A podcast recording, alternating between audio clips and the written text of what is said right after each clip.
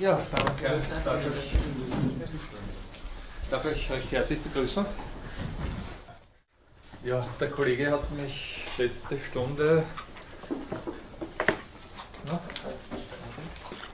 ähm, erinnert, dass, oder gefragt, ich genau, äh, bezüglich einer anderen äh, Geschichte, die vielleicht jetzt mit der gewisse Ähnlichkeit hat, da ist sie schon. Äh, ja, weil Weihnachten ist, ist natürlich auch ein besonders passendes Thema. ähm, das sind im Prinzip Fraktale. Das, ich weiß nicht, wie bekannt das schon, ich habe das in meinem Buch, ich weiß nicht, wenn ich jetzt Eulen nach Athen trage und ihr kennt das alle schon, äh, zumindest einen Kopf schütteln. Darf ich nur, wer ist mit diesen Kochkurven vertraut? So ein bisschen, ja, doch einige. Ja, ganz, ganz schnell im, im, im Schnell. Also, wir haben ja das letzte Mal einen, wenn man so will, äh, neues vom, neues, äh, oder vom neues äh, Prozess betrachtet. Nicht? Also da ging es um eine Zufallsdynamik, die sowas wie Ordnung erzeugt hat, wenn man dieses seltsame See-Anemonen-Ding, was wir da gesehen haben, so nennen will. Nicht? Also jedenfalls irgendeine Art von Struktur, die nicht, solange deren Partikel nicht ganz zufällig verteilt sind auf der Spielfläche.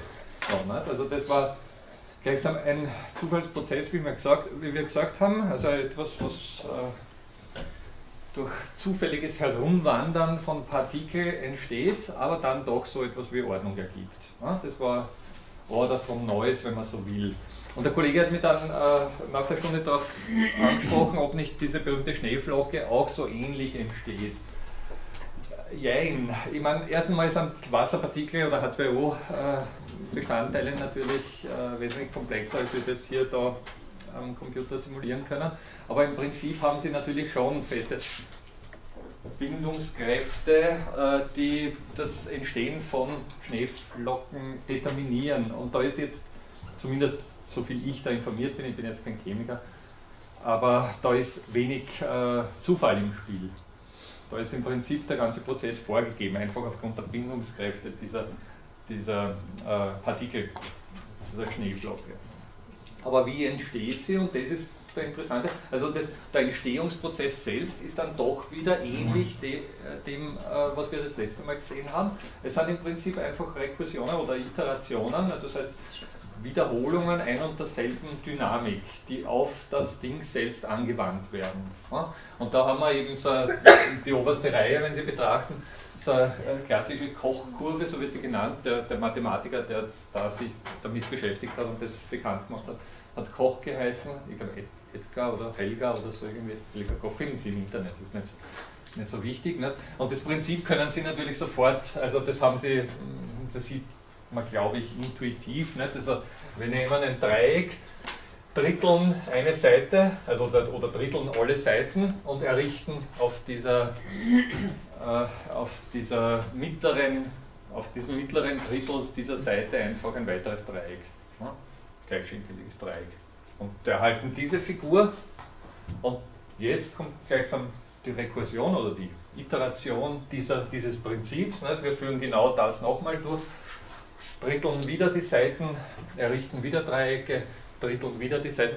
Äh, da fällt eins dazwischen, wie Sie vielleicht, wenn Sie aufmerksam sind, sehen werden. Also da ist ein Sprung ausgelassen. Ich wollte nur, damit man da, beziehungsweise ich habe es aus dem Buch genommen nicht, und da ist das jetzt nicht so äh, äh notwendig gewesen, das zu erkennen. Äh, äh, das lässt sich schön äh, natürlich dem Computer simulieren. Ich hätte da jetzt wieder ein anderes Programm braucht, habe meinen eigenen Computer nicht mit, deswegen habe ich Ihnen nur diese Grafiken gegeben. Aber wenn sich wer interaktiv mit dieser Sache spielen will, ich habe es eh schon oft gesagt, es gibt auf meiner Seite, wenn Sie ein Android-Handy oder ein Android-Gerät verwenden oder besitzen, es gibt auf meiner Seite äh, so kleine Apps zum Download und eines davon behandelt eben diese, äh, diese rekursiven Figuren. Da können Sie eben auch solche Kochkurven dann selbst mit, mit Klicken äh, also, oder die Entstehung nach, äh, nachvollziehen zum, zumindest. Nicht? Das, also ist jetzt sozusagen bei, bei, dem Dreieck nicht die größte aufregende Geschichte, aber das kennen Sie sicher auch. Das ist auch im Buch. Nicht? Das ist im Prinzip genau das gleiche Prinzip, nur mit dem pythagoreischen Dreieck. Also, oder Lehrsatz, wenn Sie so wollen, nicht? ein Dreieck über der Hypotenuse oder über gleichsam über einem Quadrat, darauf wieder Quadrate, darauf wieder Dreieck, darauf wieder Quadrat und das Ganze dann, ich glaube hier sind es elf Iterationen oder, oder 17, ich weiß jetzt nicht genau, steht im Buch, können Sie nachlesen. Ne? Ergibt dann eine solche Figur, die zumindest in dem Bereich da ne, dann unter Umständen wirklich sowas wie einem, äh, einer Baumform schon nahe, nahe kommt. Ne? Oder? Man weiß nicht, könnte man sich zumindest, wenn man schnell hinschaut. Also jedenfalls wird das Ding pythagoreischer Baum genannt, weil es wie ein Baum ausschaut. Ne?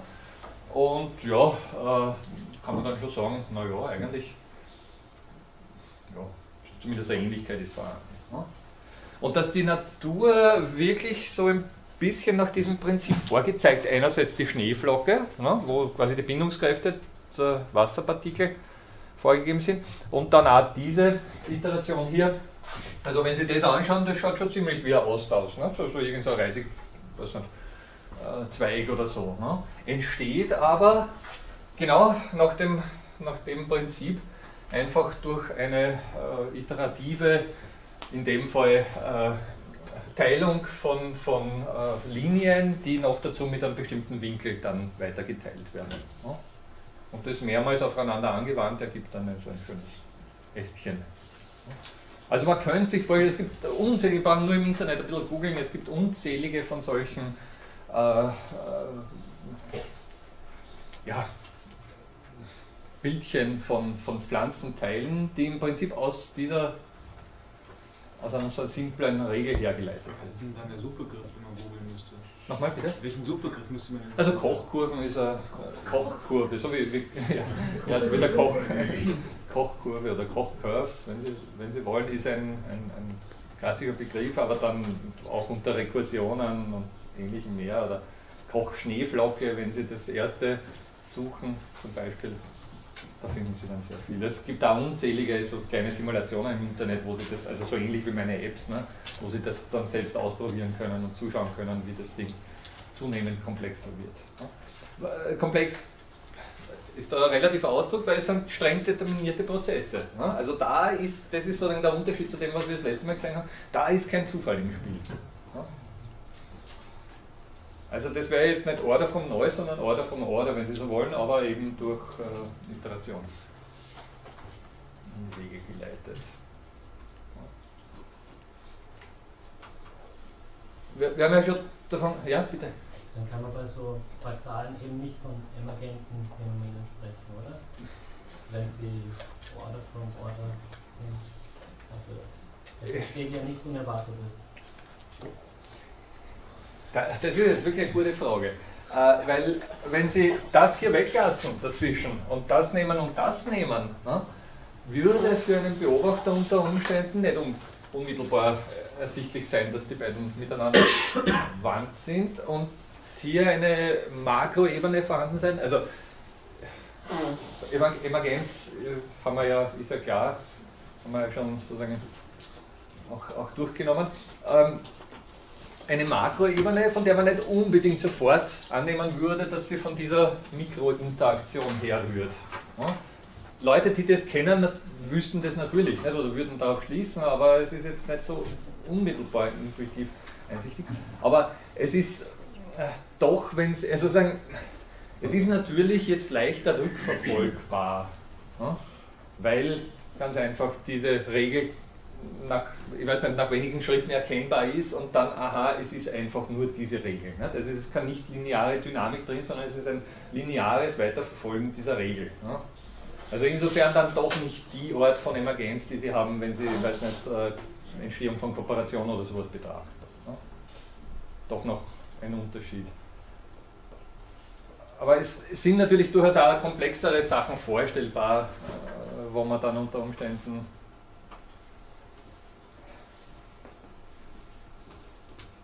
ich, war, ich wage kein endgültiges Urteil, weil, das, weil der Emergenzbegriff, äh, er ist ja nicht so astrein und für alle einheitlich äh, definiert. Ne? Also es gibt ja sehr unterschiedliche, wir haben ja auch schon äh, gesprochen, nicht? also ist ja sozusagen ein, ein Begriff, der aktuell intensiv diskutiert wird. Und da gibt es natürlich Leute, die sehr unterschiedliche Definitionen vorschlagen. Und deswegen wage, würde ich jetzt keine, keine eindeutige Aussage dazu wagen. Aber das, wenn man die Iterationen nicht sieht, ne, und sozusagen von, von jetzt im Hinblick auf Naturphänomene, wenn Sie es betrachten, natürlich würden wir die Ordnung von Pflanzenteilen oder jetzt die Ordnung der Natur und vieles mehr nicht unbedingt auf so simple Prinzipien zurückführen und würden und, und haben auch in unserer Geschichte äh, in der Regel auf andere Ursachen geschlossen. Also haben, haben gleich so, ich weiß nicht, Pflanzenteile Wobei man bei, bei, realen Pflanzenteilen natürlich sofort dazu sagen muss, natürlich kommen da Umwelteinflüsse dazu. Ne? Das ist nicht so ein streng determinierter Prozess, wie Sie es hier äh, der, also mathematisch simuliert vorliegen haben. Also da, da, bläst dann mal der Wind von einer Seite oder ich weiß nicht, streift ein Tier an und bricht einen, einen Teil ab oder was auch immer man, man sich vorstellen kann. Ne? Das ist schon klar, dass da zusätzliche Einflüsse im Spiel sind. Aber nichtsdestotrotz, ne? also, der Hinsicht kann man sich das vorstellen. Sonst Fragen dazu? Zu dieser Geschichte? Eine interessante Figur ist dieses auch sehr berühmte Serapinski-Dreieck, das Sie hier in der Mitte, das hier. Also diese Iteration, da sieht man, ein, sieht man auch sofort, wie sie entsteht. Also das ist jetzt da kein, im Prinzip dasselbe Prinzip wie da oben, nur nach innen gewandt. Also jetzt auch kein äh, keine große Geschichte. Da gibt es allerdings eine berühmte, die spiele ich Ihnen auch vor, obwohl ich dazu sagen muss, ähm, das ist nicht perfekt gelungen, aber ich zeige es Ihnen trotzdem. Da gibt es nämlich eine Simulation dazu, oder berühmte, äh, eigentlich eine berühmte Geschichte auch, die nennt sich Chaos Game. Hat davon schon wer gehört? Ähm, wo ist es? Wieder mein schönes Programmchen hier.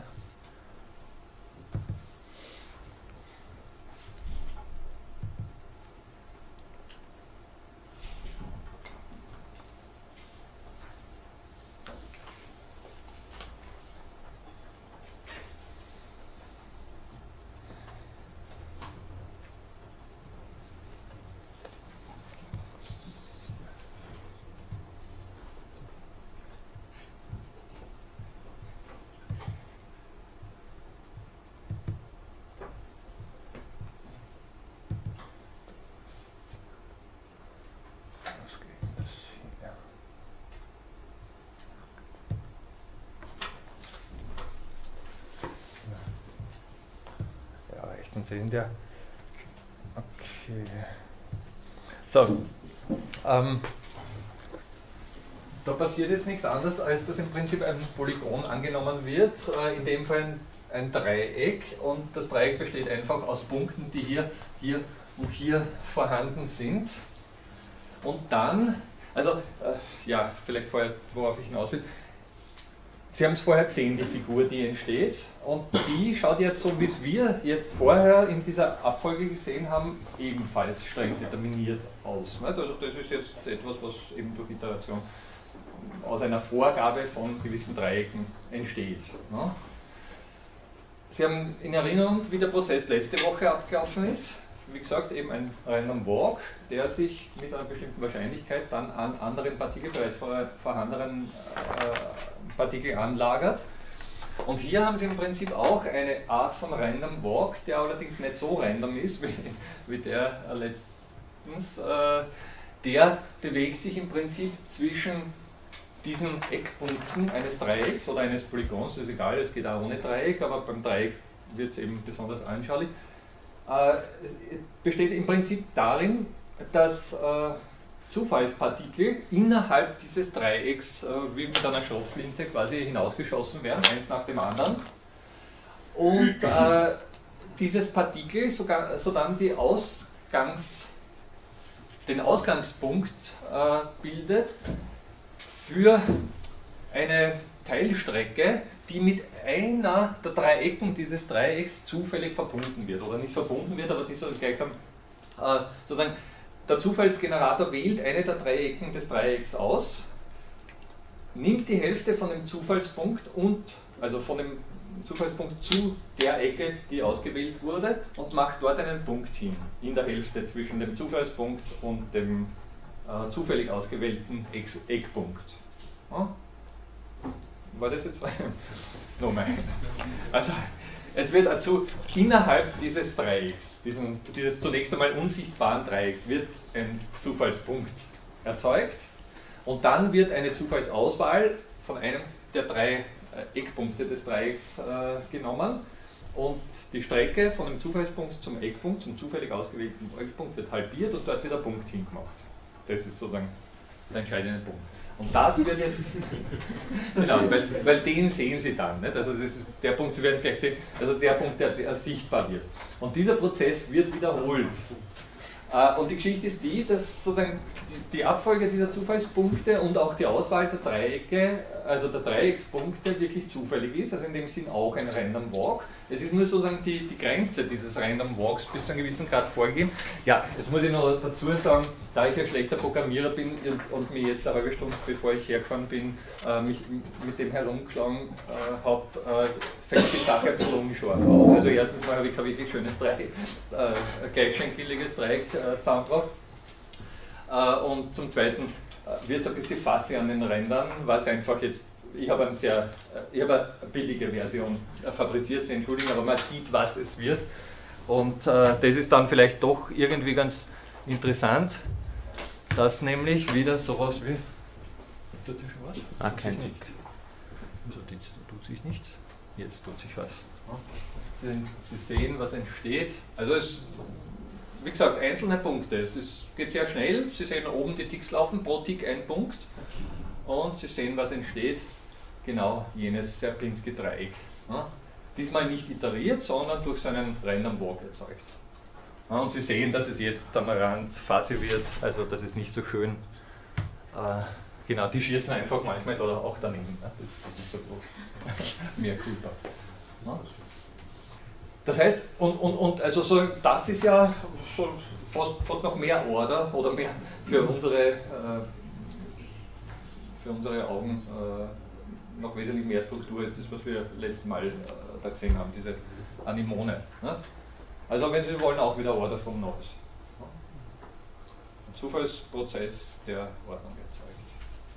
Und das ist dann, also wenn Sie sozusagen wirklich da hinein äh, sozusagen zoomen. Sie wissen, ein Fraktal ist ja in jeder beliebigen Größe, äh, weist ja gleichsam die gleiche Figur wieder auf. Ne? Sie kennen diese berühmten äh, Mandelbrotschen Fraktale und vieles mehr. Wenn nicht, dann googeln Sie das einfach oder in meinem Buch habe ich auch ein paar Abbildungen. Ähm, das heißt, Entschuldige, das heißt, es ist ein sehr ähm, eigentlich eine sehr komplexe Figur, auch wenn sie jetzt von der Auflösung natürlich nicht sichtbar ist. Nicht? Aber im Prinzip rein unendlich, also wenn man diese Partikel unendlich klein machen würde, oder zumindest sehr, sehr klein machen würde, ne, hätte man da in jedem dieser Dreiecke wieder diese Gesamtfigur drinnen. Nicht? Also das wäre sozusagen wirklich ein Fraktal. Das, und das ist ja dann, wenn Sie es so betrachten, schon sehr komplexe Ordnung. Ne? Also das ist jetzt nicht nichts Einfaches. Ne? Und dass das aus einem solchen Random Walk entsteht, ist jetzt nicht unbedingt. Also da, da kann man schon erstaunt sein, würde ich sagen. Ah, du wolltest Na, hat sich erledigt, ja. danke. Ah, also die Sache mit Zufall und Wahrscheinlichkeit und Ordnung und so ist eben eine interessante Geschichte. Diskussionsbedarf oder weiß nicht, auch jetzt ganz grundsätzlich zur Ordnung oder so? Eine kurze Frage, ich sehe das von nicht so gut. Sind die äh, schwarzen Dreiecke ganz schwarz oder sind einzelne Punkte? Na, die sollten, also wenn, wenn ich da genauer programmiert hätte, sollten die ganz schwarz sein und da sollte nichts drin. Also die, die Partikel sollten sich wirklich auf die, so wie Sie es vorher gesehen haben, auf die äh, Teile des Dreiecks. Auf die Unterdreiecke. Ja, das ist jetzt natürlich sozusagen von der Auflösung her begrenzt, weil da ein, äh, ein Pixel einfach die, die Möglichkeit vorgibt. Nicht? Aber im Prinzip, also rein mathematisch, wenn Sie es als, sozusagen, wenn Sie den Punkt jetzt idealtypisch als äh, unendliche, äh, nicht als, als, als äh, Ansammlung von Grafik oder von, von, von äh, Pixel, sondern wirklich als mathematische Größe betrachten, nicht? dann sollte es äh, äh, sehr schönes Fraktal abgeben.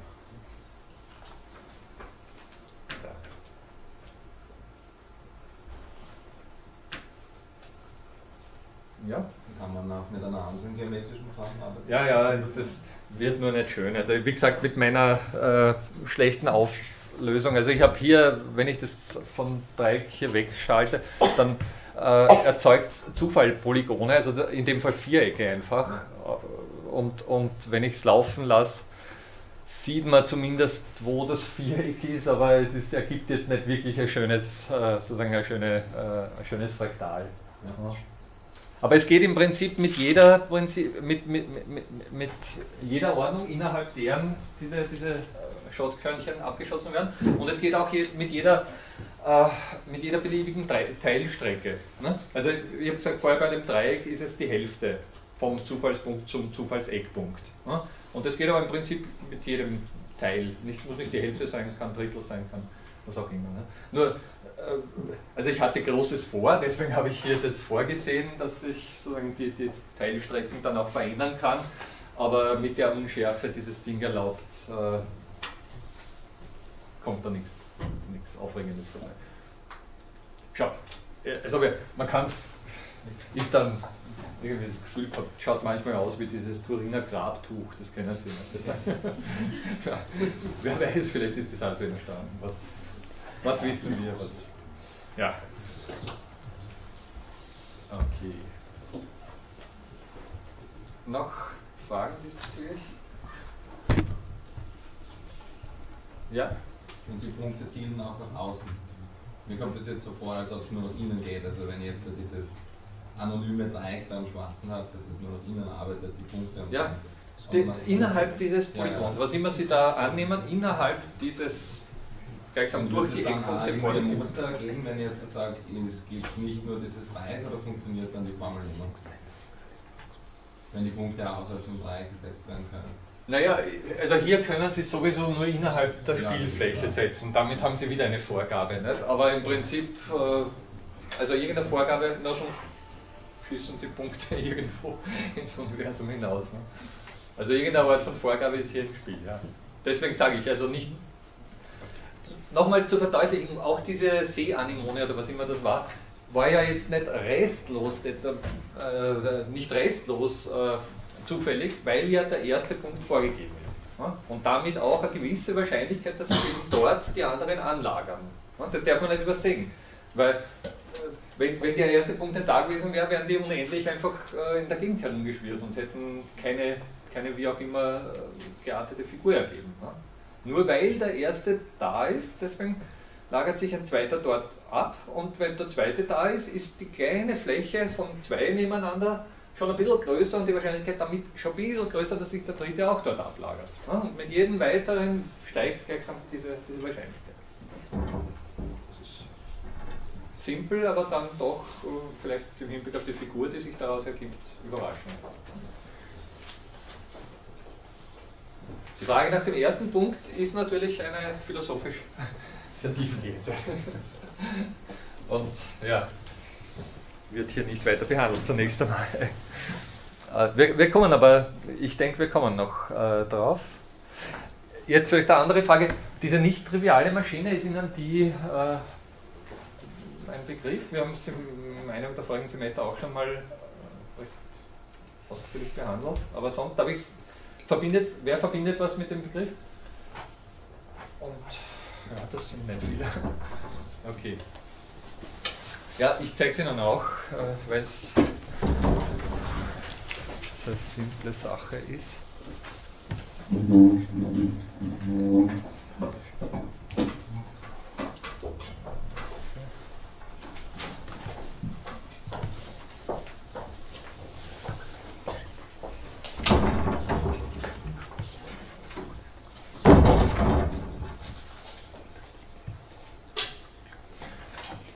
Also, Sie bemerken, wenn ich hier auf Off drücke, dann ist es offensichtlich eine nicht nicht triviale Maschine, ergo eine triviale Maschine. Was tut eine triviale Maschine? Eine triviale Maschine tut irgendwas und das immer wieder.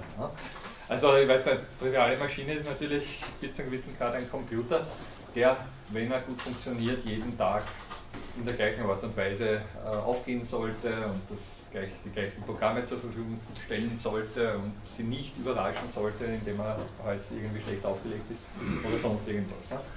Äh, ein Auto ist auch natürlich eine triviale Maschine, indem es, wenn es nicht kaputt wird, anspringt und das tut, was es soll, fahren und sie irgendwo hinführen. Ne? Das heißt, eine triviale Maschine ist irgendwas, ist, ist ein Mechanismus, der sowas wie ein Input erhält, also einen, wenn Sie wollen, Eingabebefehl oder irgendeine Art von, von Eingabe erhält und einen Output erzeugt. Und dieser Output hängt natürlich von der Maschine ab, ist aber, wenn es sich um eine triviale Maschine handelt, immer dasselbe, ne? weil die Maschine immer dieselbe ist. Das ist sozusagen der, Clou bei der Sache. Ne? Also hier haben wir eine sehr, sehr triviale, triviale Maschine, die, wenn ich hier drauf drücke, ein rotes Feld erzeugt, ein blaues Feld erzeugt, ein grünes Feld erzeugt, ein gelbes Feld erzeugt und das immer macht, wenn ich da drauf drücke. Das ist sozusagen das Um und Auf der Geschichte. Ja? Jetzt können Sie sich schon zusammenreimen, was eine nicht triviale Maschine tut, nämlich nicht das, was sie soll. Ja? Also ich drücke Hallo und es kommt nicht immer das, was da eigentlich sollte. Hm? Jedes Mal, wenn Sie mich klopfen hören, dann drücke ich, auch wenn Sie es vielleicht, ah oh, Sie sehen es am, am, Schalter. Ne? Also es kommt manchmal, aha, schau her, da kommt ein Grün, aber dann kommt wieder ein Gelb. Ne? Und wenn Sie dann länger hinschauen, dann versuchen Sie mal, also ich, ich drücke mal nur Grün, schauen Sie, ob Sie irgendeine Regelmäßigkeit rausfinden.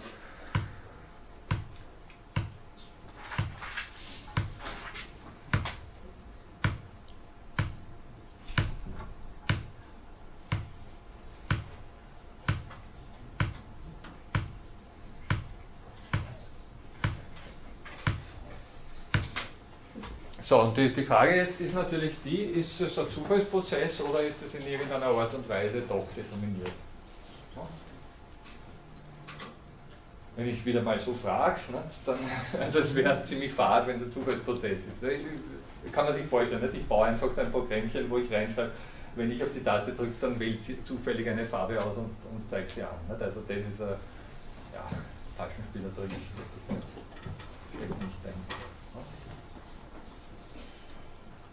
Ähm, also in irgendeiner Art und Weise äh, determiniert. Also in irgendeiner Art und Weise tut sich was. Nur in welcher Art und Weise? Jemand eine Idee oder kennt, will jemand das Konzept der trivialen oder nicht trivialen Maschine erklären? Die nicht triviale Maschine möchte ich vorher noch dazu sagen, ist nämlich eigentlich in Wirklichkeit auch relativ trivial. Das ist sozusagen der Clou bei der Sache. Ja, du, weiß nicht. Ja also nicht triviale Maschine muss immer eine Referenz zu ihrem aktuellen Zustand herstellen, um auf den nächsten zu kommen. Also das kann sie in dem Fall auf verschiedene Art und Weise machen. Entweder sie schaut äh, jetzt nur darauf, wie, wie die Farbe gerade ist und reagiert dann entsprechend einer, einer einfachen Regel, oder sie zählt die Ticks mit, oder sie hat ein gewisses Gedächtnis. Mhm. Ja. Und äh, wenn ich sage, die nicht triviale Maschine ist auch trivial, dann nehmen wir die geringste der diesbezüglichen Möglichkeiten an, um es einfach zu erklären. Man kann sich sehr viel vorstellen. Also im Allgemeinen, wenn man zu uns in irgendeiner Art und Weise Maschinen sagen will, dann könnte man, dann müsste man natürlich sagen, dass wir nicht triviale Maschinen sind, weil wir nicht auf jedes erkennbare Außenereignis unmittelbar mit dem gleichen Output reagieren. Also ich komme hier, äh, ja, das ist vielleicht ein schlechtes Beispiel, nehmen wir ein anderes. Äh, ich weiß nicht, Sie gehen auf irgendein Amt und dort sitzt ein Beamter, der für irgendwas zuständig ist, Ihnen einen Stein auszustellen, was ein Zeugnis oder was auch immer. Ne? Und der sollte eigentlich wie eine triviale Maschine funktionieren. Das heißt, er sollte immer, wenn Sie kommen, einfach nur dieses Dokument ausstellen. Ne? Und das ist sozusagen seine Aufgabe. Er ist von der Universität oder von, von der Institution, in der er arbeitet, als trivi triviale Maschine definiert. Ja? Wenn man es bisschen weiter strickt, dieses Beispiel, äh, äh so könnte man den, die Universität, ja? Oder Heinz von Förster nennt Schulen die nationalen Trivialisierungsmaschinen. Ja. jedem Kind dazu trivial, also das, ähm, Ja, das ist dann schon Ja, es ist weit hergeholt, aber es illustriert auch das. Nein, ist nicht weit, ich würde gar nicht sagen, dass weit hergeholt ist, ist nur sozusagen ein viel, viel komplexeres Beispiel schon, aber ganz richtig. Und ja, also dieses Konzept, weil der Name gefallen ist, nicht Heinz von Förster, ein, ein österreichischer äh, Zauberer und Wissenschaftler, hat äh, äh, diesbezüglich diese Art von nicht trivialer Maschine vorgeschlagen nicht? und hat das auch diskutiert und im Hinblick auf diese äh, erkenntnistheoretischen Aspekte dann, dann bekannt gemacht.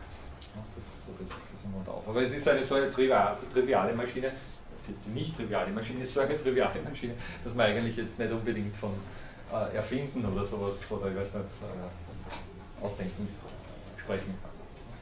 Okay, äh, vorerst noch zurück zu meinem, zu meinem Beamten oder der, der eben diesen Schein ausstellt. Ne? Man könnte jetzt vorstellen, äh, man könnte sich jetzt vorstellen, dass der Arbeitgeber, sei es die Universität oder sei es irgendeine Einrichtung, ne, äh, den anheuert, um eben diesen Schein auszustellen. Und dieser Arbeitgeber äh, heuert selbstverständlich per Definition, auch im Arbeitsvertrag vorgesehen, eben eine triviale Maschine an. Und das ist so das Um und Auf eines, eines Arbeitgebers. Dann soll ja eine bestimmte Aufgabe erfüllt sein ja? oder werden. Ja? Aber, und das ist gleich so ein großes Problem für Arbeitgeber, äh, die Entitäten, die sie anheuern, verhalten sich, sich nicht wie triviale Maschinen. Das kennen wir alle. Also deswegen kann es passieren, sie kommen 100 Tage zu dieser per Definition trivialen Maschine und am 101. Tag ist er dermaßen schlecht aufgelegt, dass er sie zum Teufel schickt. Ja? Obwohl nichts, für sie persönlich nichts anderes war als sonst immer, plötzlich gibt es keinen Schein, gibt es keinen Stempel auf das Dokument. Also das wäre jetzt sozusagen dieses unvorhergesehene Verhalten. Was damit so, was wie erklärt werden kann oder was sozusagen bei, bei diesem äh, Beispiel dann sehr naheliegend als Erklärung sich anbietet, wenn ich schon sage, der war schlecht aufgelegt, dann hat sich was im Prinzip, also jetzt abstrakt betrachtet, verändert. Zustand. Genau, sein aktueller Zustand, sein Tageszustand oder Momentzustand. Und das ist genau der Punkt. Und äh,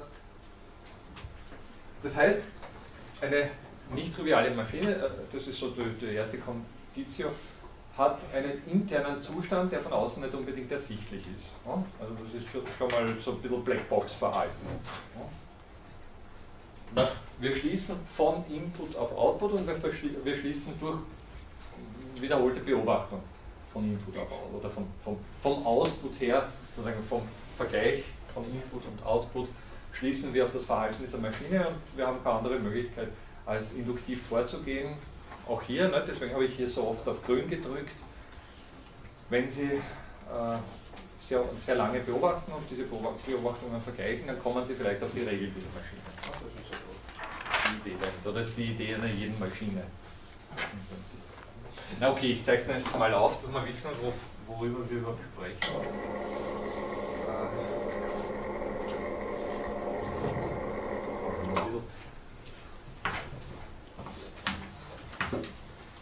Ja, machen wir es zuerst mal so. Sie haben hier eine Maschine oder einen Teil dieser Maschine, die für den Output, der hier rauskommt, verantwortlich ist und hier wird der Input reingesteckt. Ne? Das ist jetzt eine sehr triviale Maschine. Stellen Sie sich vor, diese Maschine addiert einfach 3 zu jeder Zahl, die ich hier reinstecke. Ne? Also ich stecke 1 rein, kommt 4 raus, ich stecke 15 rein, kommt 18 raus und was auch immer. Ne? Das tut immer wieder ohne irgendeine äh, Veränderung.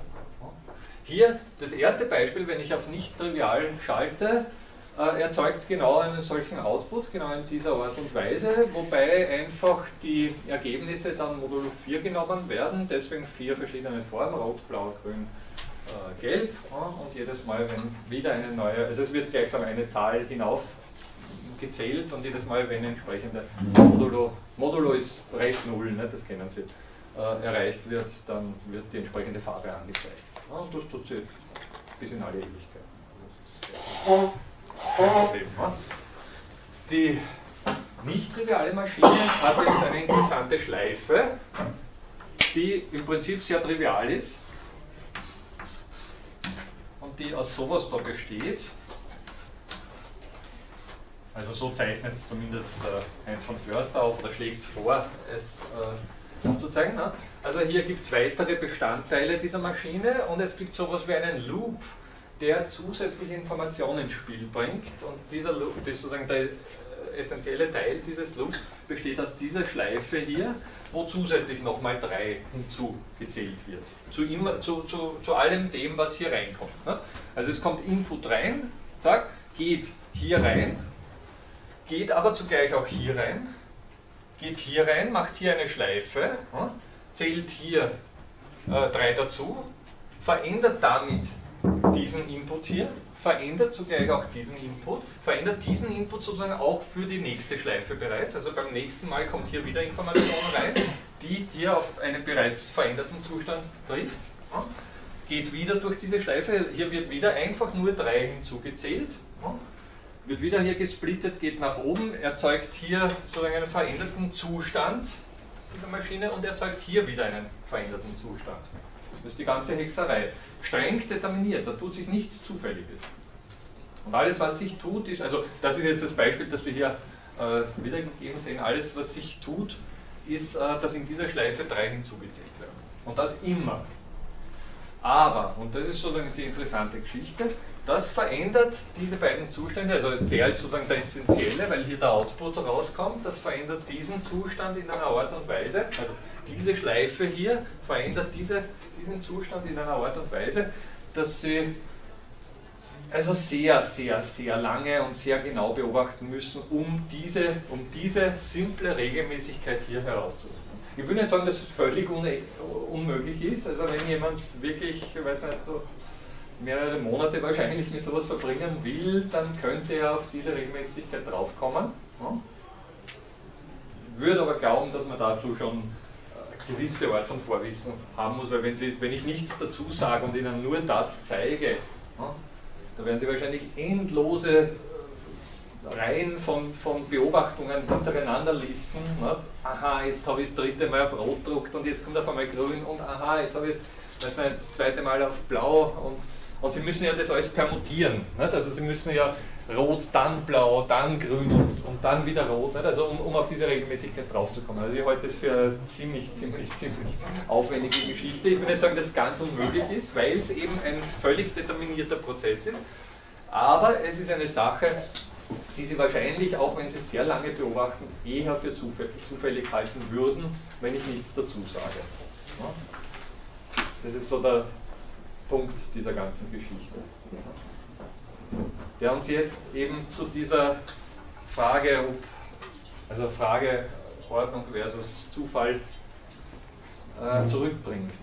Angesichts dieses Beispiels liegen meiner Meinung nach ein paar philosophische Schlüsse nahe, weil ich äh, stelle es auch zur, gern zur Diskussion. Ja. Wer immer, wer immer. Bitte. Das eine schließt das andere nicht aus, weil der Zufall schließt nicht Wahrscheinlichkeit. Beziehungsweise ja. Wahrscheinlichkeit ist im Zufall inbegriffen. Oder irgendwie so. Äh, die Wahrscheinlichkeit haben wir jetzt gar nicht im Spiel. Jetzt haben wir nur Ordnung und Zufall also, im. Ja. Ich muss schon wissen. Das war der Hintergrund. Jetzt verlassen Sie es. Na gut, aber, aber äh, grundsätzlich, also sagen, wenn Sie Wahrscheinlichkeit mit Ordnung ersetzen und Zufall und Ordnung gegenüberstellen, dann würde ich der Aussage durchaus zustimmen. Ne? Das ist ein entscheidender Punkt bei der Sache. Ja, wiedersehen. Wiedersehen.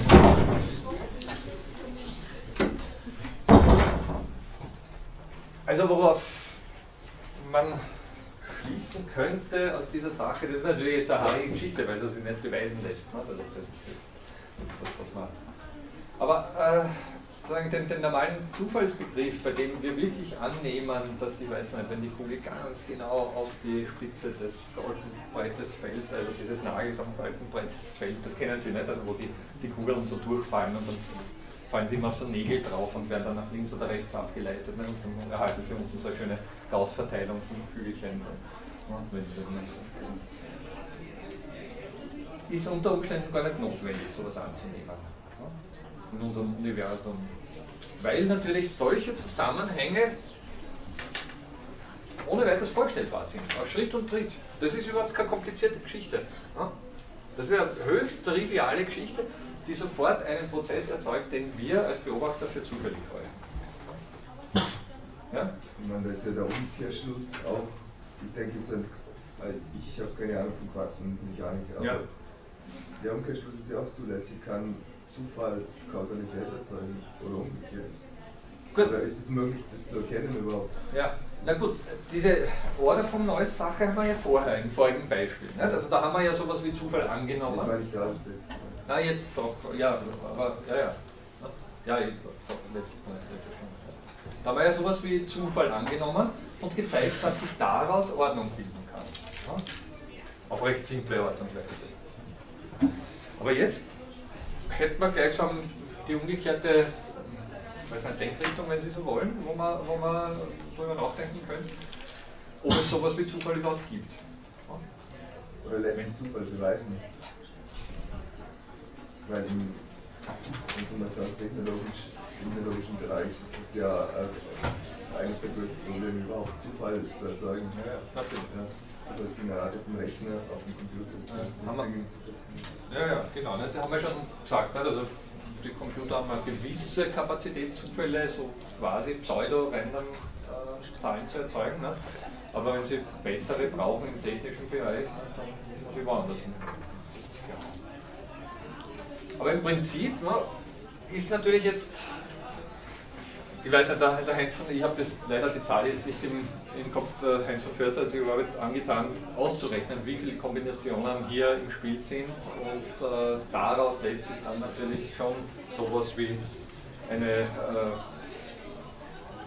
äh, Wiederkehr der Periode, also gleichsam eine, eine Wiederkehr der Abfolge äh, dieser, dieser dieser Farbmuster hier äh, errechnen nicht? oder angeben und damit, also wenn man das weiß, kann man es dann auch entsprechend beobachten und sagen, ah ja, wirklich ab dem, weiß nicht, 20 Millionsten Mal kommt ja da wirklich scheinbar die gleiche Farbe wieder zum, zum Vorschein. Nicht?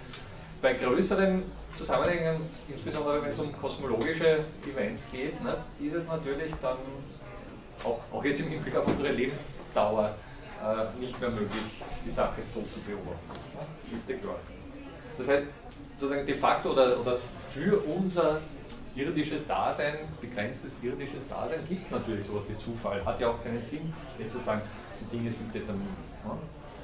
Aber unter Umständen ist der Zufall etwas, was wir als solches erzeugen, weil wir eben dann einfach diesen Determinismus nicht, also erzeugen, etwas, was wir als Zufall interpretieren, weil wir den Determinismus nicht durchschauen. Und dieser Determinismus könnte unter Umständen relativ einfach sein.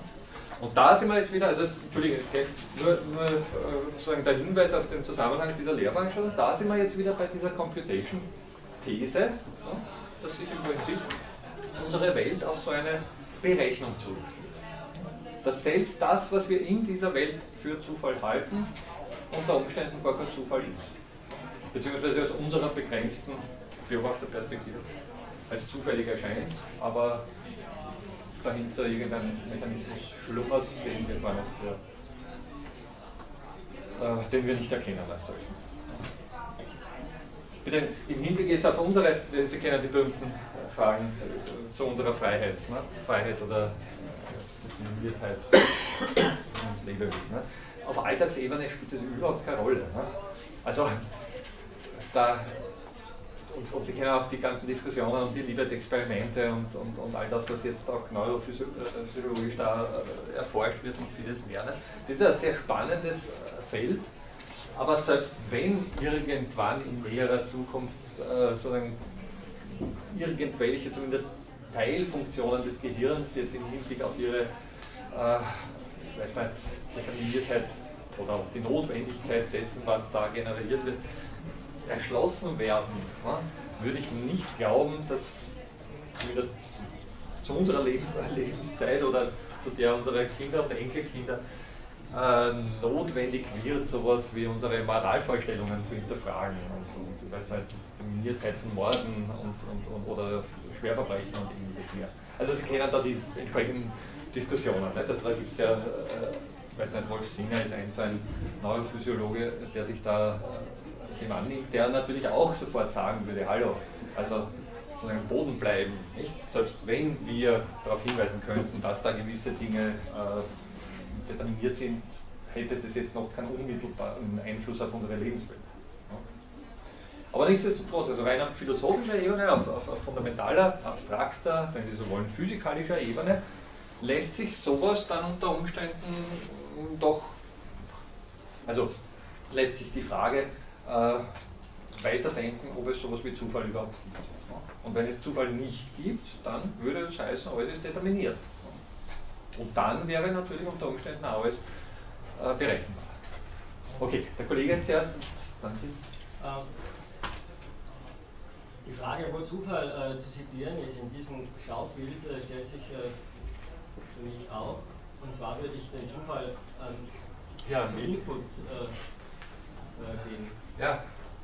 Und da kann man auch äh, weiterdenken, wenn man zum Beispiel Menschen als multilaterale Maschine hält, dann, dann sind diese Menschen auch in einem Kontext von ständiger Wertveränderung. Und diese Wertveränderung ist dann der, der Input, der zufällig oder jetzt in dem Sinne. Naja, die, naja der, der, der verändert aber auch den Algorithmus. Ja, ja.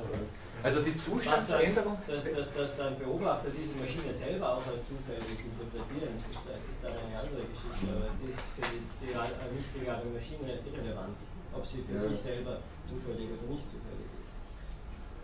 Aber für die nicht legale Maschine ist der Input äh, zufällig vorhanden. Also die nicht legale Maschine kann für ihren Input jetzt nicht, weil die ziemlich geschlossen ist. Wenn sie geschlossen wäre, dann wäre wieder also, grundsätzlich im Hinblick auf, auf, diese Frage, ob hier der Zufall angesehen kann natürlich sein. Ich kann hier ohne dass er Zufall rein oder ich kann hier ja, weiß würfeln, und, genau, würfeln und je nachdem auf die Knopf drücken, natürlich. Aber das würde nur heißen, dass hier Zufall reinkommt und hier etwas Deterministisches erzeugt wird, von dem ich wahrscheinlich dann noch weniger weiß, ob es zufällig, also gleichsam, wenn, wenn, ich das nicht kenne, ne, wenn ich nur den Output beobachte. Also wenn es eine Blackbox ist, kann ich nicht. Richtig, wenn es eine Blackbox ist, habe ich von dem hier keine Ahnung. Ich sehe, ich sehe Input und ich sehe Output und wenn ich zufälligen Input reinstecke und zufälligen Output rauskommt, rauskommt, naja, dann ist es jetzt nicht umwerfend interessant, sage ich mal, verkürzt. Also da haben wir kein, kein greifbares Beispiel dran gegeben. Ja? Wenn ich hier Ordnung reinstecke und hier etwas rauskommt, was ich nicht als Ordnung erkennen kann, weil ich eben diesen Zusammenhang nicht erfasse, dann ist es unter Umständen interessant. Also interessant, ja, ich bin sicher am Stammtisch werden Sie damit auch nicht punkten können. aber aber äh, sozusagen dann, dann haben Sie etwas von dem, und wenn Sie dann noch, wenn ich dann noch dazu sage, wie das funktioniert, nämlich wirklich streng deterministisch, ne, dann ist es schon erstaunlich, weil, weil ich sage, hier ist, hier ist einfach wirklich determinierter Input vorhanden. Hier passiert immer das Gleiche im Prinzip, aber es reichert sich in einer Art und Weise an, die eben hier einen zufälligen Output hat. Es ist sogar ein starrer Algorithmus, der verändert sich nicht zur Laufzeit oder Absolut. so. Absolut. Hier, hier ist wirklich alles fest vorgegeben. Mhm. Das ist so der, der Punkt bei der Sache. Sie wollten auch. Ja, äh, das ist mal was einfallen. Also, ja, ähm, also mir kommt vor, dass ähm, wenn, man, wenn man mehrere Maschinen zusammenschließt, dann hat man irgendwann in, ist es nicht mehr berechenbar. Ne? Also, ich sage jetzt einfach von dem her irgendwie so nur um zu euch können. Irgendwie fängt der Zufall ja bei der handelnden Entität an, ne? wenn man das so will.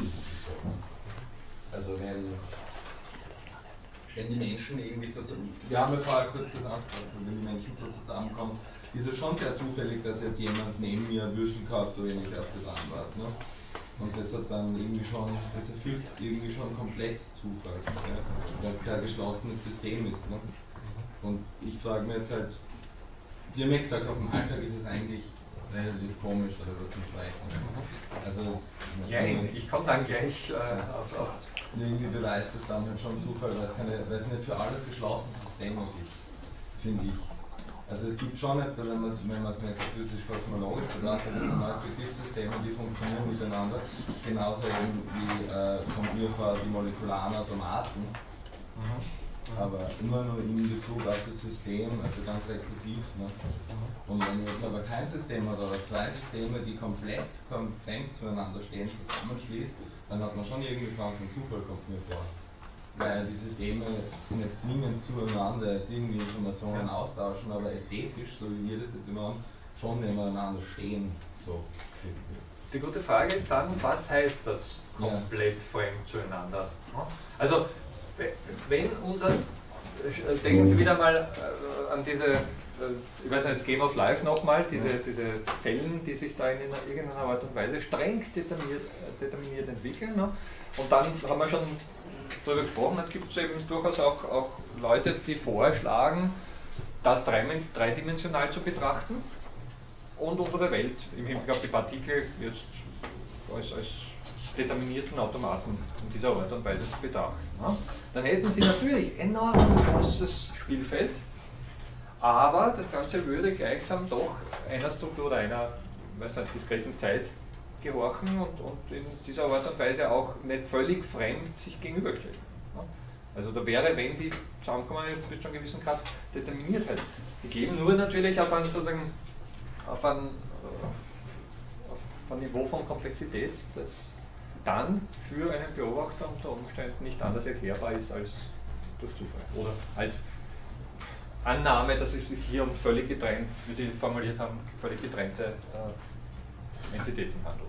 Aber ja? dieses Gedankenexperiment äh, gilt dann nur, wenn diese dreidimensionale Game of Life Oberfläche so komplex ist oder so reich ist, dass ein Kleider es wahrnimmt, dass er gegen einen anderen Kleider zum Beispiel stößt. Das mit der Wahrnehmung, ne? das ist genau diese schöne. Äh ansonsten können wir ja unsere Welt, sage ich jetzt mal so, nicht als Game of Life mhm. sehen.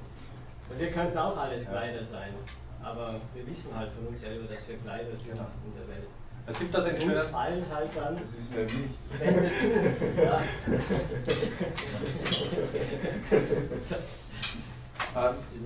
es, gibt, es gibt genau dazu einen sehr, schönen Ausdruck oder eine Phrase, die auch intensiv diskutiert wird, die lautet Self-Aware Substructures.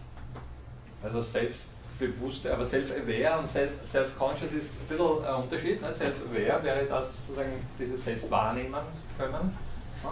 Und Substructure beruft sich, beruft sich oder bezieht sich darauf, dass es sich hier eben um eine Unterstruktur in einem Strukturenraum handelt, der als solcher eigentlich jetzt völlig gleich geartet ist, nur halt, dass sich in diesem Strukturenraum eine Substructure als solche zumindest temporär so abgeschlossen hat, dass sie als äh, erst einmal von anderen als Substructure wahrgenommen werden kann und sich selbst dann auch als Substructure wahrnehmen.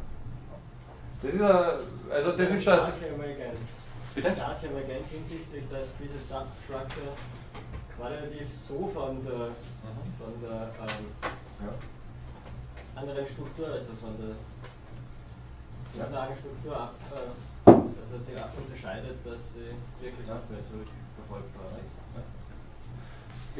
Also diesbezüglich jetzt rein physikalisch oder rein biologisch, wenn Sie so wollen, ist es jetzt schwer, sich da entsprechende Bedingungen vorzustellen. Denken Sie an unsere Haut. Nicht? Also die Haut ist gleichsam, wenn man jetzt nicht von einer Aura oder sonst was ausgeht, aber in gewisser Hinsicht physikalisch eine Grenze, die unser, mich als Substructure von, von Ihnen als Substructure äh, deutlich erkennbar unterscheidet. Ne? Also solange Sie unsere, das, was innerhalb dieser Haut ist, nicht überschneidet, ne, sind wir mehr oder weniger als solche wiedererkennbar, als, als solche Substructures wiedererkennbar. Ne? Das ist ja diese, diese Idee, die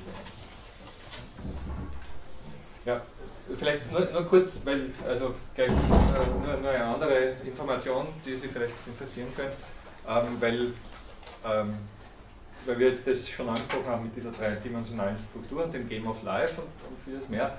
Äh, Sie haben vielleicht auch schon davon gehört, es gibt ja gar nicht so wenige Spekulationen darüber, und Sie haben auch wahrscheinlich Matrix gesehen und ähnliche Filme. Ne?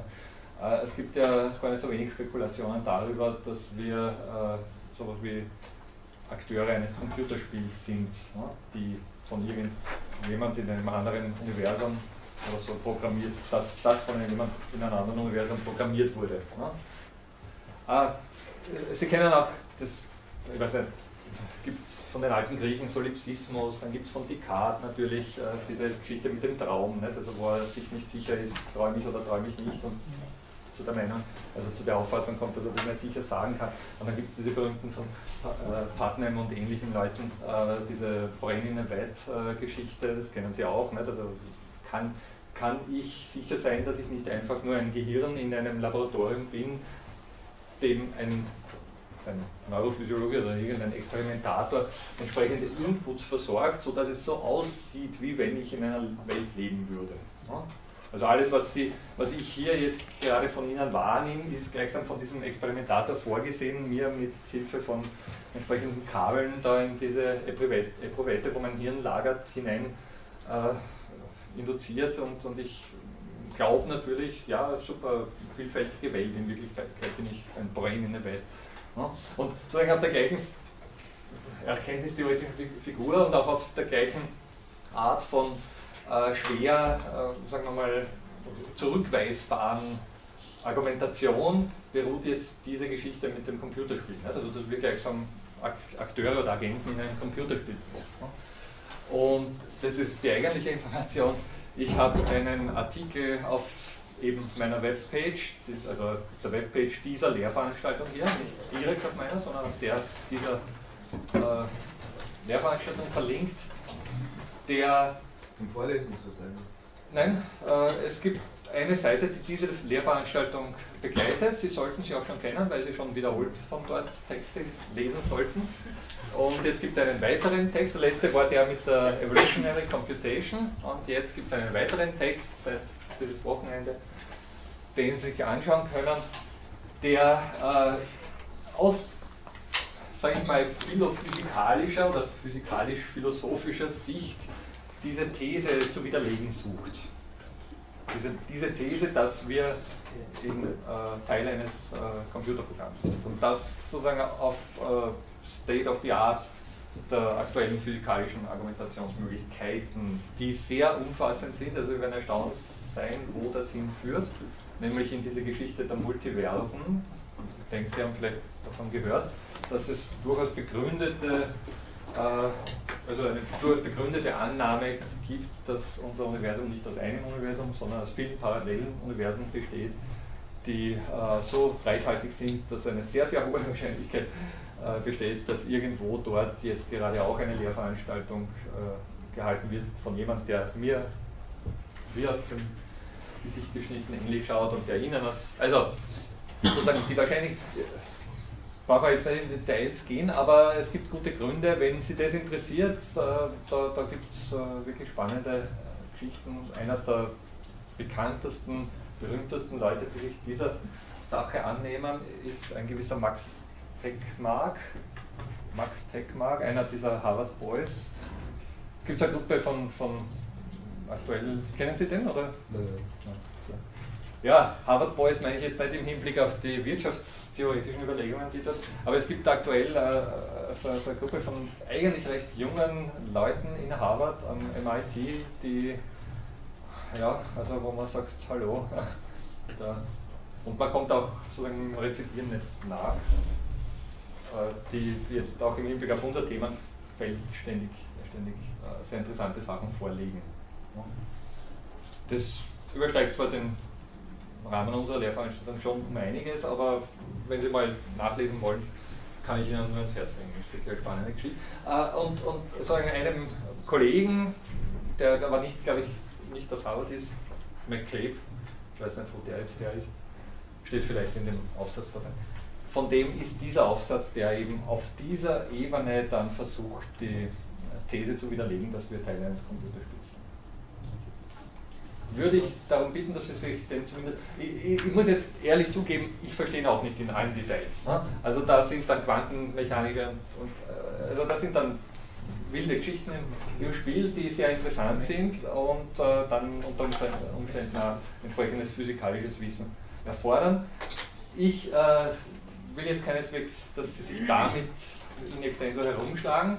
Ich will Sie damit nur darauf aufmerksam machen, auf welchem Niveau jetzt durchaus physikalische Fragen äh, diskutiert werden können ja, und auch sollten, wenn das entsprechende Wissen diesbezüglich vorhanden ist. Ja.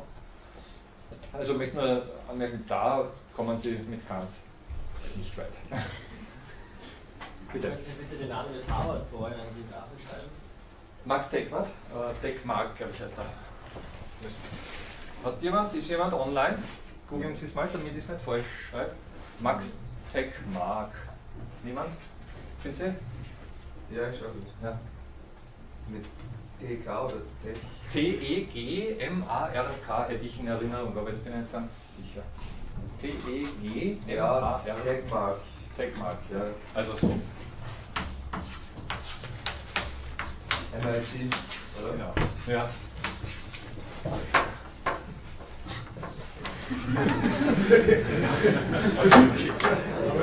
Das war jetzt nicht unbedingt zielführend.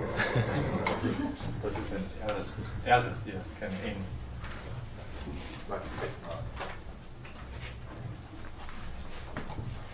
Von dem gibt es auch äh, lesbare Artikel. Also es gibt davor Beiträge aus äh, Scientific American äh, zum, für, dieses, für diese Zeitschrift Scientific American.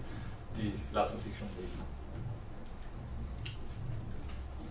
Ja, gut, wollte nur darauf, also sagen, einige Aspekte dieser Geschichte könnten schon zur Prüfung kommen. Wir sind ja eine VOL, ich möchte nochmal betonen, also da ist dann schon äh, die Notwendigkeit vorhanden, zumindest die Texte, auf die ich hingewiesen habe, zu lesen. Ich werde am Ende der Lehrveranstaltung, oder wenn immer Sie mich auch fragen dazu, äh, nochmal darauf hinweisen, welche besonders, also das war der, der bitte, es ist auch ein New Kind of Science natürlich in dieser Liste drin, das, müssen, das hat 1200 Seiten, müssen Sie nicht zur Gänze gelesen haben. Sie sollten wissen, worum es geht und dazu reicht es dann unter Umständen die ganzen Rezensionen zu lesen, die da auch angeführt sind in dieser Liste der, der.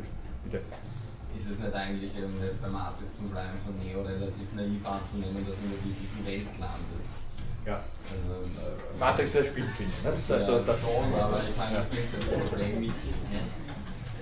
Ich meine, es ist natürlich äh, insofern ein, ein wirklich trivialer Spielfilm, als dann natürlich die Logik durchbrochen werden muss, weil ja die Helden singen müssen. Ne? Das ist ja, so ein bisschen auf. So, aber sie ja ziehen ja dann eh die Schleife wieder so. Ja, aber.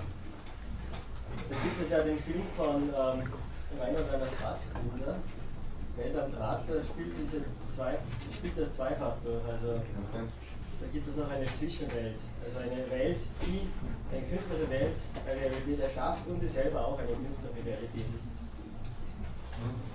Also, ja, oder kennen Sie den futurologischen äh, Kongress von, von Stanislav Lem? Ist das Verfilmung oder ist das das Buch? Es gibt, glaube ich, auch eine Verfilmung. Also der berühmtere Verfilmung ist natürlich Solaris, das ist auch von Lem. Ne? Aber das, was ich meine, ist der futurologische, also wer immer vielleicht, auch jetzt im Hinblick auf philosophische Erkenntniserweiterung, jemals so ein bisschen mit ja, selbstverständlich nur legalen Drogen experimentiert hat, der wird da wahrscheinlich recht interessante Erkenntnisse. Also, ich meine, es ist genau diese Geschichte, nicht sozusagen, dem gehen, ganz kurz gesagt, dem gehen die Pulvern aus und er kommt mehr und mehr drauf, dass eine Vielzahl von drogenerzeugten Realitäten bereits übereinander gelagert waren. Also dann gehen die Pulvern aus und er fällt so sukzessive von einer Realitätsvorstellung in die nächste. Oder, oder er kommt sozusagen darauf, dass das, was er bisher für Realität gehalten hat, auf immer neuem Niveau nicht äh, dem entspricht, was ohne Pulvern als Realität erscheint. Jetzt ganz kurz gesagt. Ne? Und das ist schon sehr, also da haben sie so sehr viele Niveaus äh, übereinander geschachtelt. Und da ist es natürlich dann sehr spannend zu fragen, was, wenn diese Niveaus nicht tatsächlich irgendwo enden und, und sowas wie ein,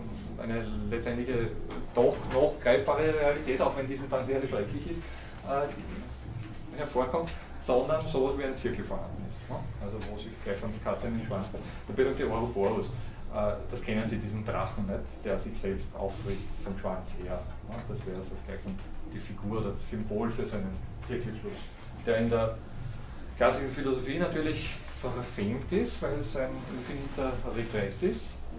Der aber, und das werden wir in den nächsten Stunden noch, noch ausführlicher äh, diskutieren, bei solchen Figuren dann durchaus vorstellbar wird. Ja, das ist so das Unbau. Ja. Solaris ist übrigens im Vestibül.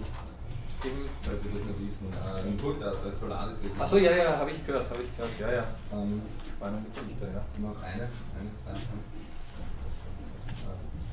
Wegen, wegen, wegen der Definierung, die Frage ist ja dann auch, was dann überhaupt das Chaos ist. Ne?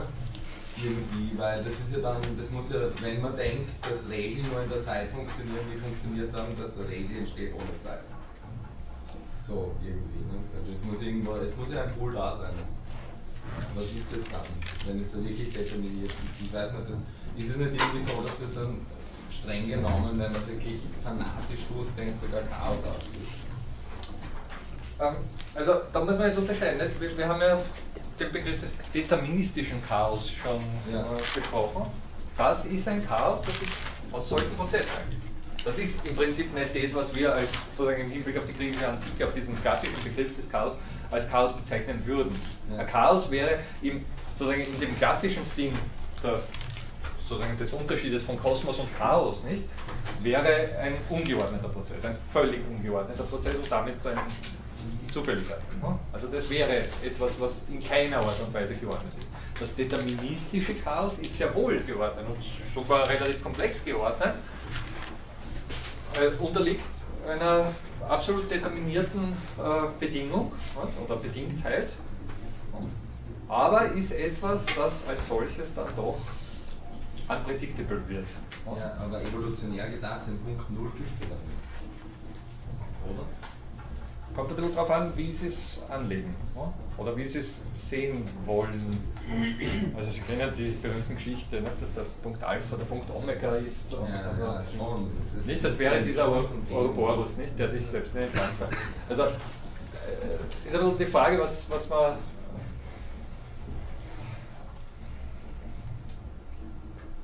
die Trommeln aber die zwei Klassen über uns. Bitte? Zwei Klassen über uns. Soziale Kulturanthropologie. Wirklich? Ja. Was wird herbeigetrommelt? Aber die machen wahrscheinlich was soziale Kulturanthropologisches. Vielleicht für den Osten, weil Skifahren, also Schnee und so. Ja, ja das ist ja experimentelle Archäologie. Ja, ich möge der Schneegott äh, Vielleicht sollte man irgendwie. Wir können es ja nicht wissen, ob es funktioniert. Richtig, ja. Absolut. Interessant. ähm, wo war jetzt? Ähm, am Ouroboros. Ouroboros, ja. Ja, Erdzeit, beziehungsweise was da ich würde mal sagen, dass auf alltäglicher Ebene sowas, so ein Konzept wie ein erstes oder ein unbewegter Beweger oder was auch immer, das haben wir das letzte Mal auch kurz mal, habe ich es angestreift, also es gibt Lebenszusammenhänge, wo man doch gerne auf etwas rekurriert, was als solches stabil ist. Ne? Auch jetzt im Hinblick auf, auf unsere Werturteile. Ne? Kennen wir auch. Ne? Also es wäre sozusagen dieser, dieser äh, postmoderne Zirkel, äh, bei dem ich mir bewusst bin, dass meine Werte nur Werte sind, weil andere Werte Werte sind und die auch ihrerseits wieder Werte sind. Ne? Der ist ja jetzt, wenn, wenn Sie es leben wollen, nicht, nicht haltbar. Ne? Also bei jeder weiß nicht, politischen Entscheidung würden Sie vor einer unauflösbaren Frage stehen, weil Sie einfach ständig immer rückfragen würden. Ja, aber das wäre ja nur bedingt, wenn das und das. Ne? Also äh, in der Lebenswelt fängt man damit nichts an. Ich glaube aber, dass die Wissenschaft dann doch einen Sonderraum darstellt, in dem unter Umständen andere Erklärungen zumindest versucht werden können und, und, genug Gründe vorhanden sind, um diese Erklärungen ins Auge zu fassen. Und diesbezüglich würde ich dann sagen, also zumindest in der Wissenschaft gibt es gute Argumente dafür, dass es sowas wie ein erstes nicht in dem Sinne gibt, wie es es in der Lebenswelt geben mag ist halt sehr platonisch, aber es ist halt schwer, sich etwas vorzustellen, was nicht anfängt und sonst noch Natürlich. Also, jetzt nochmal zu dieser Kosmologie und dem Max Deckmark. Der steht ja, also das ist ja so gleichsam diese Annahme eines Multiversums, das auch zeitlos ist. Wo Zeit etwas ist, was erst emergiert.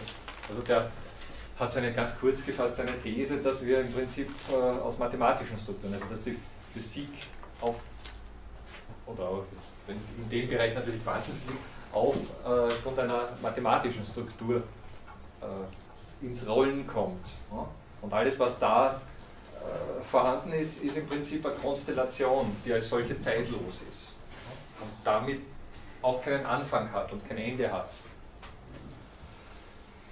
Führt weit ist äh, ganz interessant, worauf der das alles zurückführt. Also das gibt sozusagen wirklich äh, beobachtbare physikalische Zusammenhänge, also zum Beispiel die Hintergrundstrahlung, die, was ist das, die, die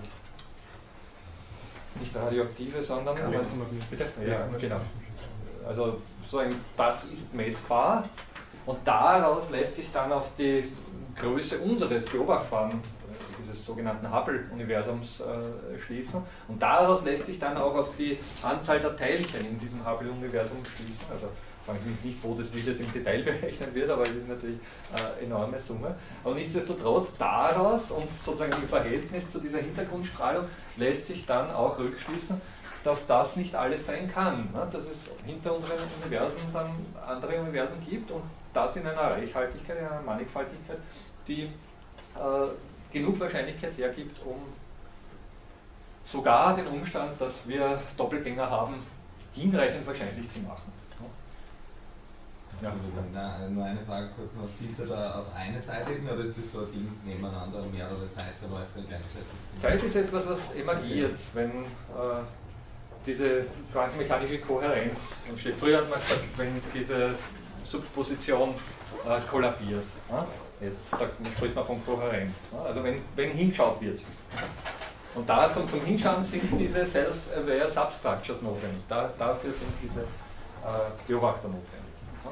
Das ist gleichsam Geschichte dabei. Und zu diesen Substructures möchte ich eigentlich in, in den nächsten äh, Stunden jetzt äh, kommen. Also das ist so der, der Grund, warum ich Sie auf diese ganzen Geschichten da, da bringe, die alle sehr abstrus sind und natürlich sehr viel Stoff zu, für Diskussionen abgeben, aber die trotzdem ganz, ja, meiner Meinung nach äh, so grundlegende Dinge abgeben, dass man sie doch immer wieder auch durchdenken sollte und, und, und sich das genau vor Augen führen sollte. Es ist ich habe das letzte Mal oder das vorletzte Mal davon gesprochen, das ist auch bei dieser Sache so, ich meine, ich kann Ihnen hier alles zeigen, ich kann Ihnen hundertmal auf diese Knopf drücken und Sie können es glauben oder nicht glauben.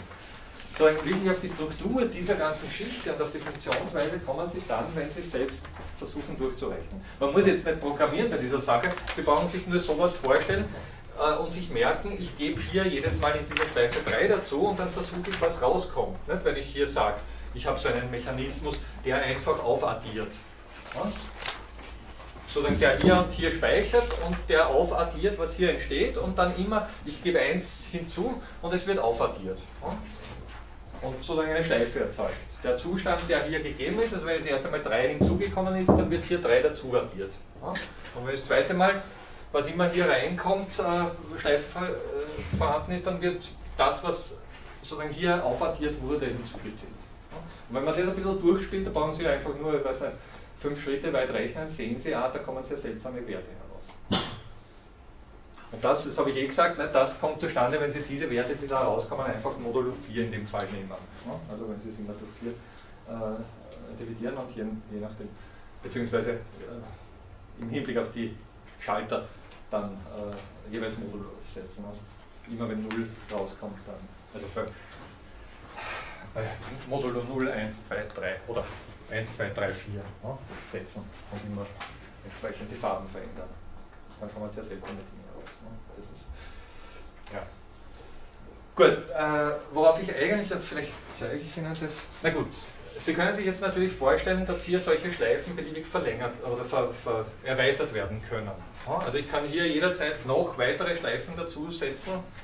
Ich weiß nicht, kann ich einfach diese Struktur hier nochmal, oder ich zeige es Ihnen doch, weil ich habe ein bisschen herumgespielt mit dieser Sache. Da ist zwar jetzt ein bisschen was anderes gegeben, bevor ich hier dilettantisch herumzeichne.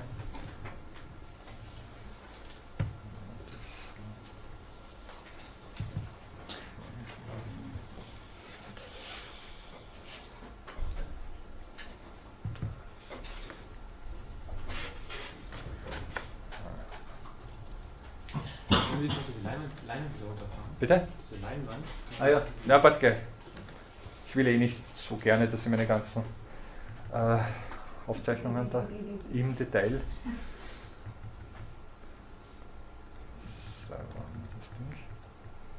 Ja, hier ist diese. Okay.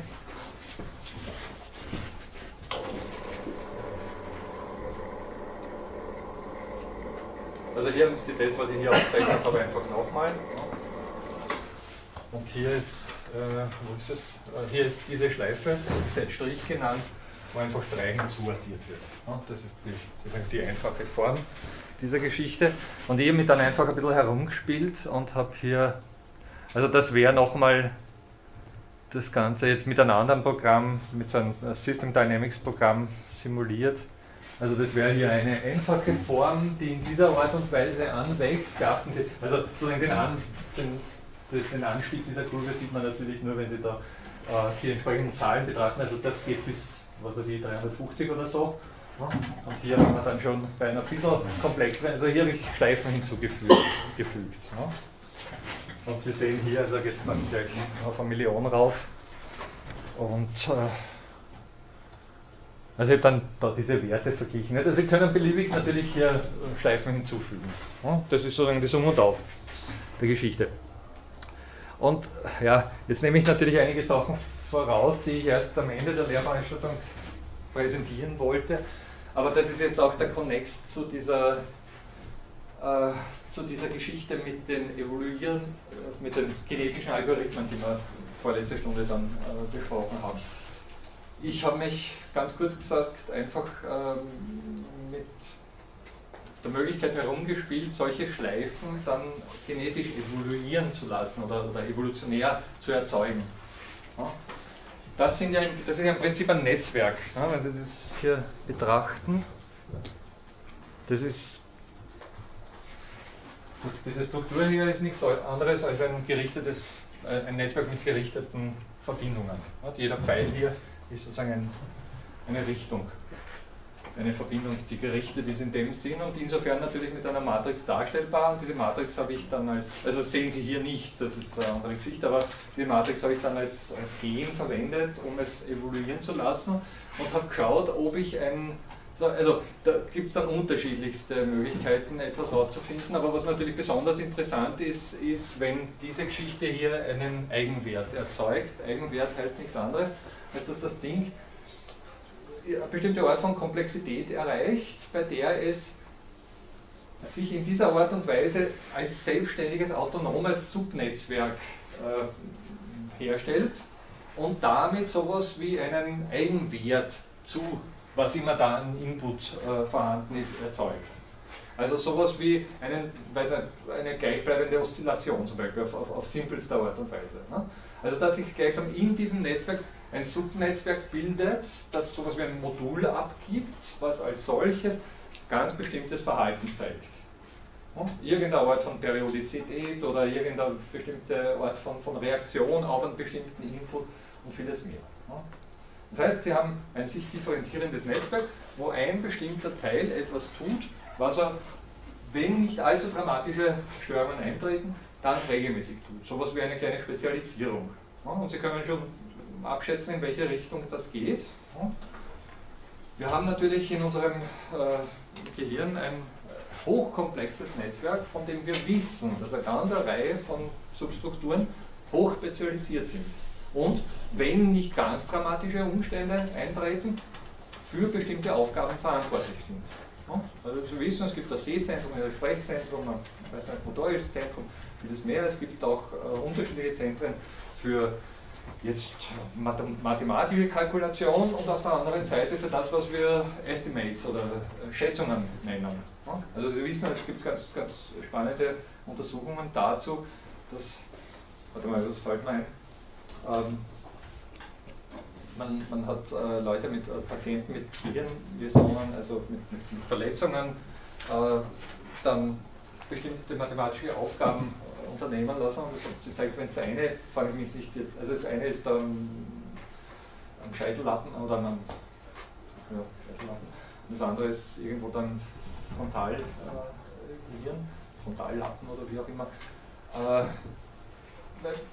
sozusagen, wenn die Störung in einem der beiden Teile ist, dann sind die ganz gut beim Schätzen. Also dann können Sie zum Beispiel nach wie vor äh, sagen, ja, ich weiß nicht, 5 ist näher bei 3 als bei 9 zum Beispiel. Also solche Schätzungen. 5 liegt näher an 3 dran als bei 9. Das können Sie schätzen, aber Sie können zum Beispiel nicht das kleine 1 mal 1 berechnen. Das ist gestört. Also das ist gleich der mathematische Teil gestört. Und umgekehrt ist, das gleich, ist was ähnliches der Fall. Also Leute, die eben sehr wohl auch, auch sehr gut rechnen können, aber dann eben solche Schätzungen nicht vornehmen können. Das ist völlig hilflos im Hinblick auf ein schnelles Abschätzen, was ist größer, was ist kleiner. Aber er kann sehr wohl multiplizieren und, und, und rechnen, was auch immer. Also da sind sozusagen andere Teile unseres Gehirns verantwortlich, sind andere spezielle oder Spezialisierungen vorhanden und die tun, wenn nicht was Dramatisches passiert, im Prinzip immer das, was sie tun. Die sind in dieser Art und Weise bis zu einem gewissen Grad autonom. Das ist so der, der Clou an dieser also man nimmt heute an, dass unser Hirn so funktioniert, dass eben gewisse Strukturen sich autonomisieren, wenn Sie so wollen, dass unser Gehirn differenziert hat und da bestimmte Aufgabenbereiche, also Aufgaben geteilt werden und äh, dadurch dann das auch entsteht, natürlich was als unser Bewusstsein entsteht. Das ist die Sache. Diesbezüglich habe ich dann eben, und naja, also dass es im weitesten Sinn sowas wie Input-Output-Apparat ist, wissen wir auch. Nicht? Also es kommt irgendwas rein, das ist jetzt bitte sehr unphilosophisch, das möchte ich sagen, aber im Prinzip ist es so. Nicht? Also wir reagieren schon auf das, was wir Außenwelt nennen. Nicht? Also es sind irgendwelche Sinnesreize, die da verarbeitet werden und in einer bestimmten Art und Weise dann auch darauf reagiert wird. Nicht? Nur, wie diese Reaktion intern verarbeitet wird, das ist natürlich das Nicht-Triviale an der Geschichte. Und das ist der Grund, warum weiß nicht, der Beamte, der Ihnen da regelmäßig einen Stempel auf den Schein gibt, irgendwann mal völlig anders reagieren kann. Einfach weil er, ich weiß nicht, einen Streit mit seiner Frau gehabt hat oder, das Wetter ist zwei Wochen lang schlecht war oder sonst was. Ne? Also das ist gleichsam diese Geschichte dabei. Und um solche Rekursivitäten und Selbstbezüglichkeiten äh, geht es natürlich bei unserem Gehirn. Also das geht gleichsam, ja, jetzt, Entschuldige, das war jetzt ein bisschen Sprung, da habe ich einen Gedankensprung gemacht. Äh, also man kann sich dann unter Umständen vorstellen, dass man äh, weiß einen Teil des Gehirns äh, hat, der auf eine Straightforward-Verarbeitung spezialisiert ist, wo ich weiß nicht, irgendein Input in Output verwandelt wird und irgendwas damit passiert und irgendein anderer Bereich, der auch auf irgendetwas spezialisiert ist, Einfluss nimmt auf diesen Bereich. Nicht? Also dass sie gleichsam eine, wenn man das so nennen will, eine Vollzugsebene haben und darüber oder darunter geordnet oder daneben geordnet, wie auch immer man das jetzt lokalisieren will, äh, eine Metaebene, die sowas wie Kontrolle aus, ausübt auf diesen Vollzugsbereich oder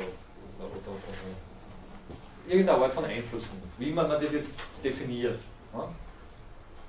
Und wenn das vielfältig ineinander verschachtelt ist, ja, dann kann natürlich unter Umständen, äh, könnte man annehmen, so etwas wie ein bewusstes Wesen dabei rauskommen. Ich gebe Ihnen gleich ein berühmtes Beispiel, aber nur ein bisschen die Frage, können Sie sich das ungefähr vorstellen? Nur damit wir das zunächst einmal haben. Lässt sich das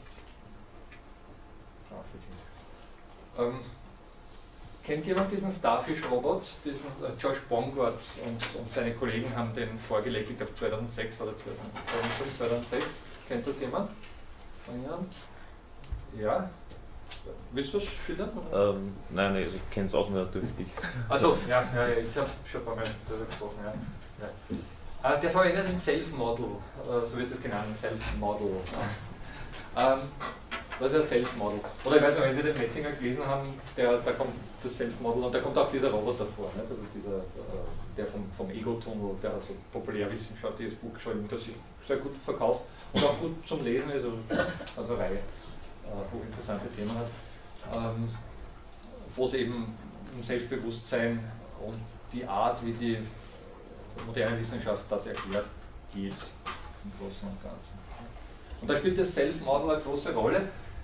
Äh, zunächst vielleicht zu dem, zu dem Starfish Robot. Das ist einfach ein Vehikel, das so ein bisschen äh, jetzt wie ein na, ein Seestern aussieht, also deswegen Starfish. Das hat so Tentakel. Vielleicht der Hintergrund, warum mit dem herum experimentiert wurde. Sie wissen, dass wir gerade auf den Mars ziehen, das heißt, dass wir gerade äh, uns bemühen, äh, zum Mars zu fliegen.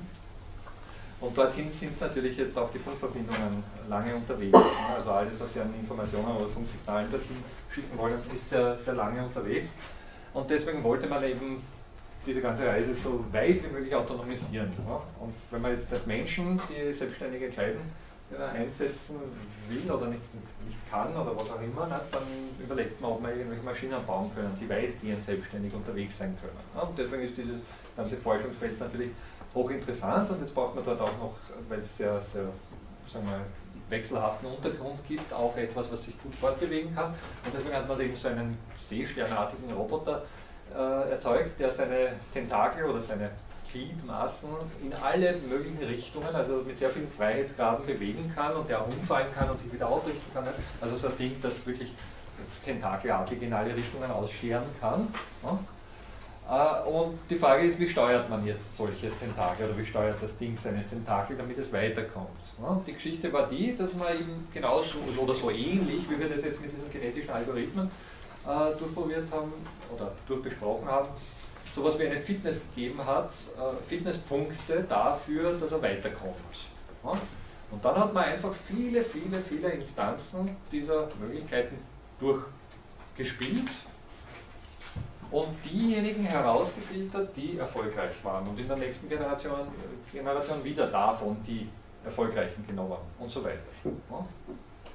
Das heißt, dieses Vehikel ist so angelegt, dass es intern zunächst einmal rein virtuell, Hinblick, also im Prinzip wie eine, wie eine Computersimulation, die Möglichkeiten seiner Tentakel durchprobiert.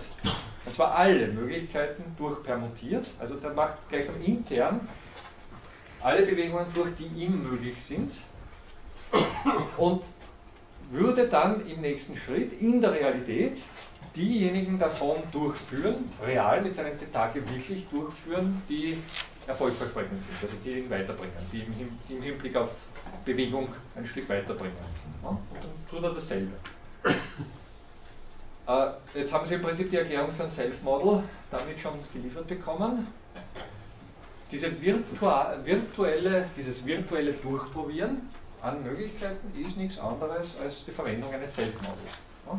Habt ihr es gerade im, im ja, es gab auch, also im, im Internet YouTube laut besser. Ah, bewegt sich sogar, ja. Der, der geht, wer ist unterwegs. Ja, ich weiß jetzt gar nicht, wie schnell reinkommen. Werden wir das nächste Mal, es ist schon ein bisschen spät, aber jetzt spielen wir nicht mehr herum, aber das schauen wir uns das nächste Mal an. Ja, ja, ist natürlich hier zum, zum Zuschauen. Ja.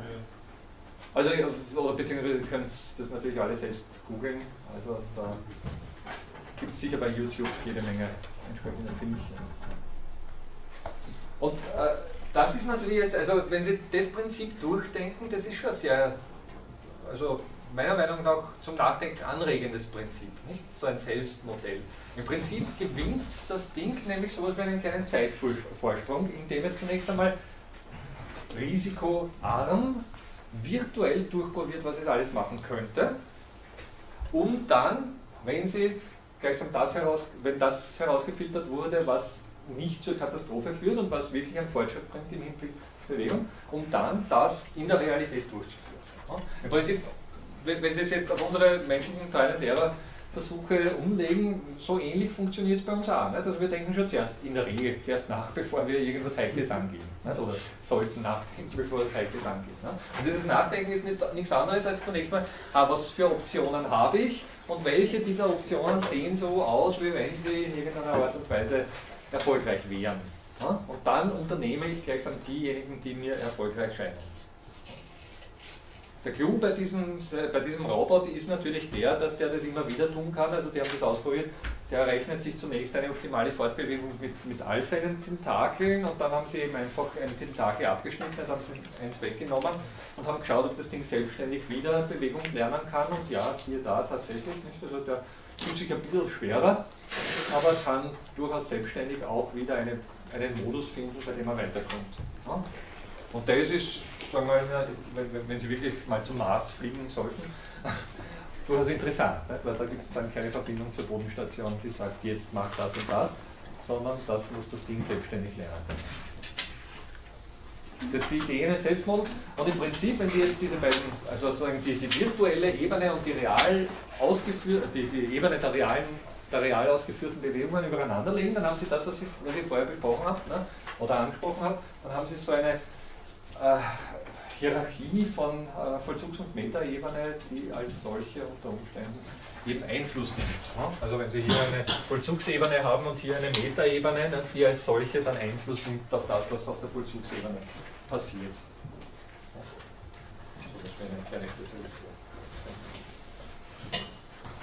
Gibt es Fragen oder ich würde vorschlagen, schaut euch das alles äh, im, Internet an. Also nicht alles, aber dieses YouTube-Filmchen, das ist recht eindrucksvoll. Ganz amüsant. Gut, vielen Dank.